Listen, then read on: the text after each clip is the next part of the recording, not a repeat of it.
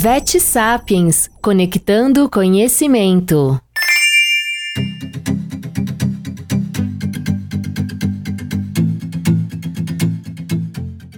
Olá, amigos da comunidade Vet Sapiens. Eu estou aqui hoje novamente para conversar sobre um tema extremamente importante na clínica de pequenos animais, que são as otopatias. Primeira coisa que chama muito atenção, né? Porque que, na maior parte dos casos de otite é o dermato que vai conduzir esses casos. Porque a, orelha externa, e daqui a pouco eu vou falar um pouquinho sobre o que é orelha externa, ela é revestida pelo mesmo epitélio que reveste a pele. E a gente tem que estar muito atento que a maior parte dos casos de otite nos cães e nos gatos também elas vão ocorrer junto com quadros dermatológicos. Para a gente começar a entender melhor sobre as otites e sobre a condução dos casos de otite, é muito importante a gente classificá-las. As otites elas podem ser classificadas segundo a anatomia em otite externa, otite média e otite interna. O que, que seria otite externa? Otite externa, que é a maior parte dos casos, ela comete a orelha externa, que vai desde o pavilhão auricular, incluindo o meato acústico, o conduto vertical, o conduto horizontal e a face externa da membrana timpânica. Esse epitélio que reveste tanto o conduto horizontal quanto vertical é o mesmo epitélio que reveste a pele. E por isso que uma grande parte das otites está relacionada às doenças dermatológicas.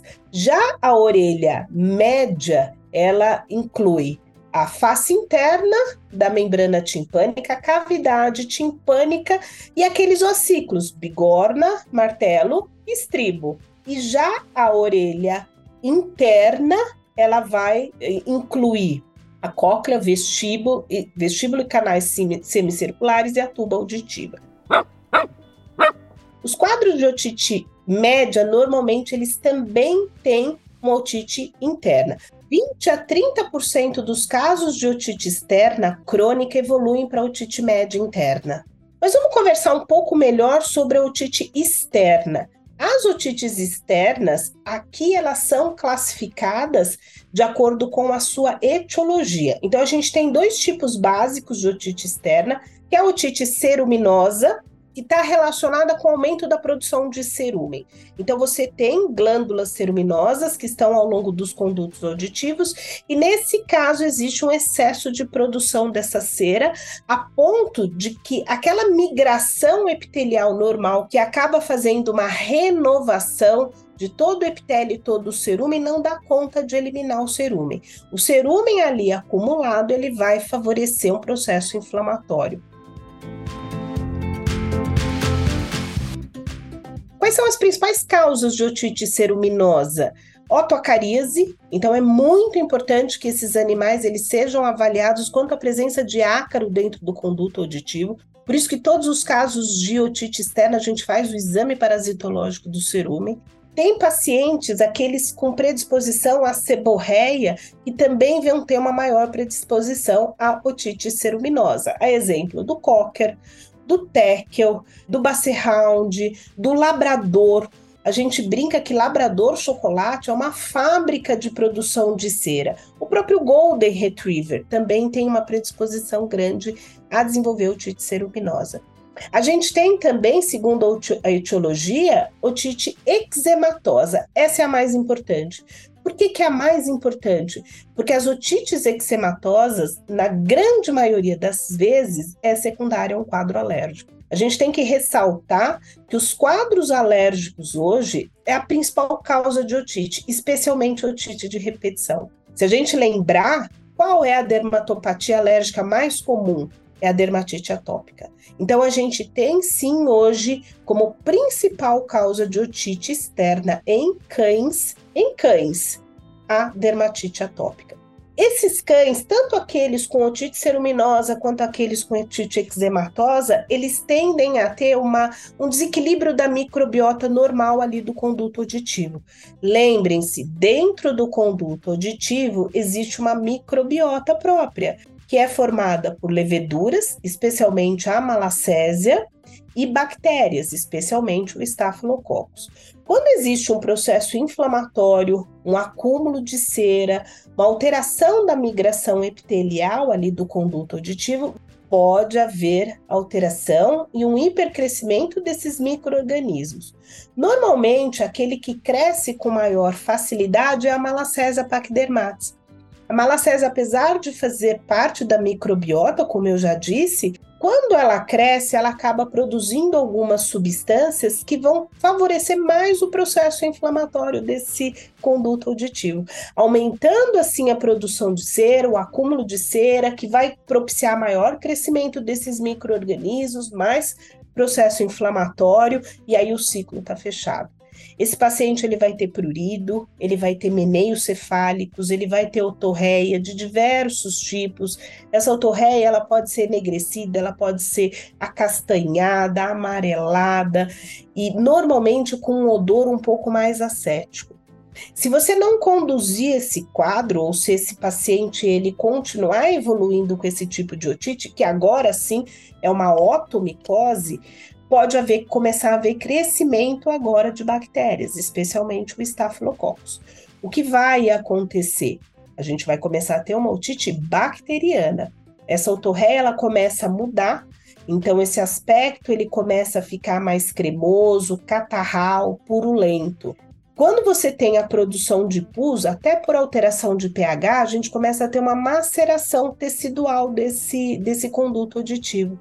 Quem vem agora vem bactérias mais perigosas, especialmente a pseudomonas. Pseudomonas, ela não faz parte da microbiota normal da pele, do conduto auditivo, mas ela acaba entrando por conta de um processo prévio inflamatório.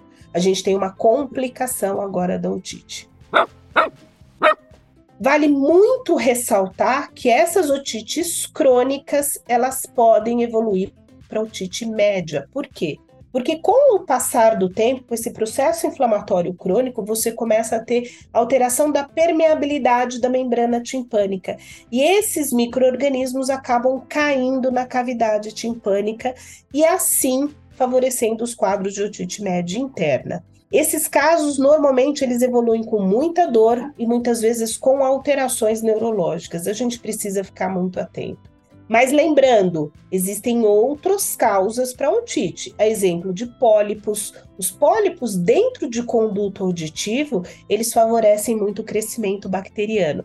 Atentem-se, quando você tem uma otite unilateral, especialmente uma otite bacteriana, a gente precisa avaliar a presença de pólipos. A condução, o entendimento de como essas otites acontecem é muito importante, tanto para a condução diagnóstica quanto para a condução terapêutica. Importantíssimo durante o diagnóstico fazer uso de instrumentos que possam fazer um bom exame, por exemplo, um otoscópio, um bom otoscópio, um otoscópio veterinário. E agora a gente tem um recurso extremamente importante que revolucionou tanto a condução diagnóstica quanto a terapia, que é a otoendoscopia. É muito importante, especialmente naqueles casos crônicos de otite e quando você tem suspeita de otite média interna. O tratamento tem que ser individualizado. É muito importante a remoção do cerúmen ou a remoção do pus, que podem ser, podem ser realizados com uso de medicamentos ou através de lavagem óptica. E o tratamento visa o quê? A desinflamação desse conduto auditivo, que normalmente é feita com uso de corticoides tópicos, mesmo quando eu tenho uma otite bacteriana, e a utilização tópica tanto de antifúngicos quanto de antibióticos. O tratamento normalmente é longo e pode até ser bastante trabalhoso. E importantíssimo investigar a causa de base. Se você não investigar e não controlar a possível causa de base, essa otite ela vai ser recorrente, ela vai ser crônica e pode haver muitas complicações por conta disso. Vocês querem saber mais sobre o tratamento, sobre a condução diagnóstica? Acessem o site www.vetsapiens.com e lá nós temos disponível um curso de dermatologia com uma aula sensacional da professora Ana Cláudia Balda sobre otite recorrente. Obrigada.